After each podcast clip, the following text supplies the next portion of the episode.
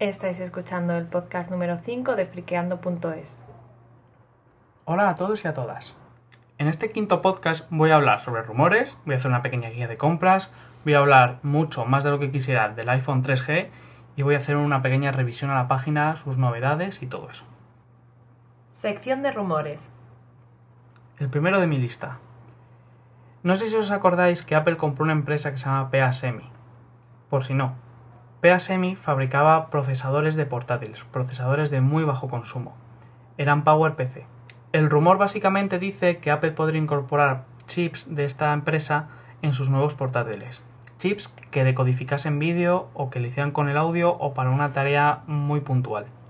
Personalmente no creo que esto vaya a ser así. Personalmente porque ya que nos hemos ido al mundo Intel y somos mega compatibles y tenemos Windows y drivers para Windows y todo esto, veo muy improbable que empiecen a tomar caminos separados a los estándares del mercado. El segundo también va de procesadores. Intel tenía un procesador destinado a los servidores que se llamaba Nehalem. Ahora ha pasado a llamarse Core i7 y se cree que este procesador va a empezar a montarse en los Mac Pro próximamente. ¿Cuándo? No lo sabemos. En la próxima actualización. ¿Y cuándo será? Tampoco lo sabemos. Además, el MacBook Air se va a ver beneficiado de un nuevo microprocesador, procesador que ha presentado Intel hace poco, pero sin decir que iba a ser específicamente para el portátil. El caso es que son microprocesadores que pasan de los 2 GHz a costa de un mayor consumo de batería. El tercer rumor habla de Keynotes. Como bien sabéis, una Keynote es un acto en el que Steve Jobs presenta nuevos productos. Todo apunta a que para septiembre va a haber por lo menos una. Y digo por lo menos porque normalmente presentan los iPod en una separada del resto de las cosas. Y como tienen que presentar o deberían presentar nuevos portátiles, se está dudando si van a ser dos distintas o si en una lo van a englobar todo. Personalmente, y esta es mi opinión, creo que no va a haber ninguna keynote de portátiles. Simplemente nos vamos a levantar un martes y nos vamos a encontrar en la página principal de Apple. Y me arriesgo a decir, creo que va a ser el día 7 de octubre. En cambio, sí que creo que en septiembre va a haber una keynote de iPods. ¿Por qué? Por dos razones.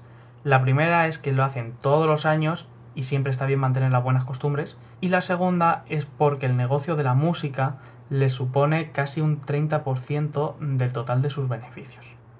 Y es más, me voy a mojar, voy a sacar la bola de cristal y voy a hacer mis propias predicciones. Como todo el mundo hace las suyas y si luego la caga no le va a pasar nada, yo no voy a ser menos. Creo que va a ser el lunes 15 o el martes 16 de septiembre. Y creo que los nano no van a ser como el que acaba de salir en estos días en unas fotos. Creo que va a ser un touch pero pequeñito. Un touch pequeñito por aquellas declaraciones que hicieron desde Apple diciendo que iban a hacer una transición que ningún otro fabricante se lo podía permitir. Y nadie se puede permitir una cosa como el sistema touch que tienen los Apple. Creo que el Classic desaparece, es evidente que va a desaparecer, o por lo menos va a desaparecer el de 80 GB. El de 160 a lo mejor lo dejan, porque el Touch, en vez de ser de 8, 16 y 32, va a pasar a ser de 16, 32 y 64 GB. La reducción de precios va a ser evidente, ya que no es muy lógico que, que un iPod Touch sea más caro que un iPhone, y creo que el Shuffle se va a quedar como es, porque no pueden hacerlo de otra forma que sea más portátil o más llevadero. Si acaso lo pueden subir a 4 GB, pero ya lo veo muy improbable. Guía de compras. Esta sección lo que intenta es orientar acerca de si es buen momento o no para comprar un producto Apple. En este momento, prácticamente lo único recomendado para comprar es un iMac o un Mac Pro ¿Por qué? Porque el iMac lo han renovado hace nada y por lo menos hasta dentro de 5 o 6 meses no lo van a tocar. Y el Mac Pro porque es tan potente que puede con todo lo que le eches. Por la parte de cosas no recomendadas están los portátiles de los que hemos hablado antes, los iPod de los que también hemos hablado antes y el Mac mini que necesita una actualización urgente, pero con el poco caso que lo ha hecho Apple lo puedo actualizar tanto mañana como dentro de 3 meses. iPhone 3G. Tenemos una nueva versión de software, es la 2.0.2. El único cambio de respecto a la 2.0.1 es que arregla fallos. No hay más cambios, es arregla fallos. Tampoco dicen cuáles, sino que dice arregla fallos. Yo tengo la 2.0.1 y la verdad es que va mucho mejor que la 2.0.0 que era un infierno, que era lenta, lenta, lenta. Siguen los mismos fallos. No tenemos ni copiar ni pegar, no tenemos subtítulos en los vídeos, no tenemos mensajes multimedia y no tenemos Bluetooth. Además, lo de los mensajes multimedia es bastante cachondo, porque Movistar por fin ha hecho algo bien. Y ha hecho algo bien a medias. No vamos a hacerlo bien del todo, vamos a ir poquito a poquito. La ha hecho bien porque ha creado una página web desde la que se pueden enviar y recibir mensajes multimedia. Cuando a ti te mandan un mensaje multimedia, un iPhone 3G, te sale un mensaje texto diciendo que tienes uno multimedia y que te vayas a la página movistar.es barra lo que sea y ahí lo miras, lo respondes. Así es como pasaba, si os acordáis, cuando os mandaban un mensaje multimedia y no tenéis un móvil multimedia, así que no es nada nuevo, pero por lo menos a los que tengáis un iPhone 3G, pues mira, algo es algo. Lo que me pregunto es, ¿por qué no han hecho una aplicación que envíe y reciba mensajes multimedia? La verdad es que no lo entiendo. Vamos a dar unas pocas de cifras. En un mes, Apple ha conseguido que se descarguen 60 millones con M de aplicaciones, tanto gratis como de pago. Esos 60 millones de aplicaciones descargadas han tenido un valor de 30 millones de dólares, del cual recordaréis el 30% es de Apple, así que son unos 9 con poquito millones de dólares.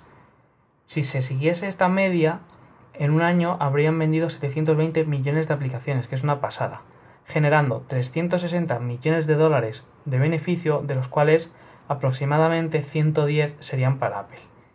Para que os hagáis una idea, en el último trimestre Apple tuvo 1.070 millones de dólares de beneficios, con lo cual sería más o menos un 10% de los beneficios de Apple cada trimestre.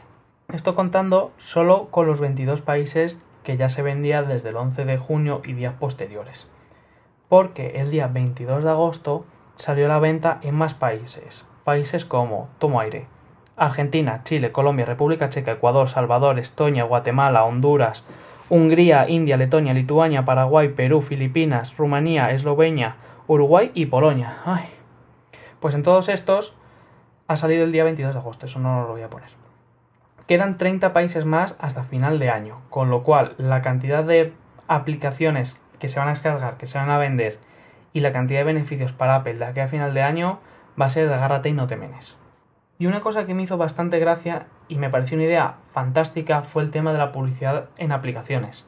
O mejor dicho, aplicaciones de publicidad. ¿Por qué? Porque seguramente habréis leído que Audi ha sacado una aplicación. Audi la marca de coches, sí ha sacado una aplicación que consiste en conducir el nuevo Audi A4. Te hacen así un poquito publicidad de Audi, ves el Audi A4 y si te sobra mucho el dinero como Matías seguramente te lo podrías comprar. Me parece una nueva forma de publicidad ya que todas las operadoras y fabricantes buscan ingresos de esta forma y es una forma bastante buena de introducir publicidad sin que el cliente lo note o lo note en exceso. La última es bastante surrealista. En Polonia el iPhone es comercializado por Orange. Pues esta empresa ha contratado a figurantes para que engrosen las colas que hay a la puerta de las tiendas para comprar el iPhone y parezca que lo va a comprar muchísima más gente. De forma que cualquier paseante que la vea piense qué pedazo de cola que hay para comprar un iPhone 3G. Y quizás se piense en comprarse uno. ¿Habrán usado esa técnica en más países? La verdad es que no lo sé, pero es que tampoco me extrañaría nada de nada. Friqueando.es Respecto a la página, decir que estoy muy contento, que estéis participando mucho, que agradezco enormemente todos vuestros comentarios, sobre todo los que son para corregirme o ampliar información, como ha pasado últimamente con el tema de la liberación del HTC Diamond. He incluido en la página una sección de Twitter, es la primera vez que uso Twitter y estoy investigando para incluirlo en uno de los tutoriales de la web 2.0. Si podéis, si tenéis tiempo y ganas, agregadme y voy haciendo comentarios y me vais ayudando, porque estoy un poco pez en el tema. Y nada más, esto es todo lo que quería contar en el podcast número 5 de friqueando.es.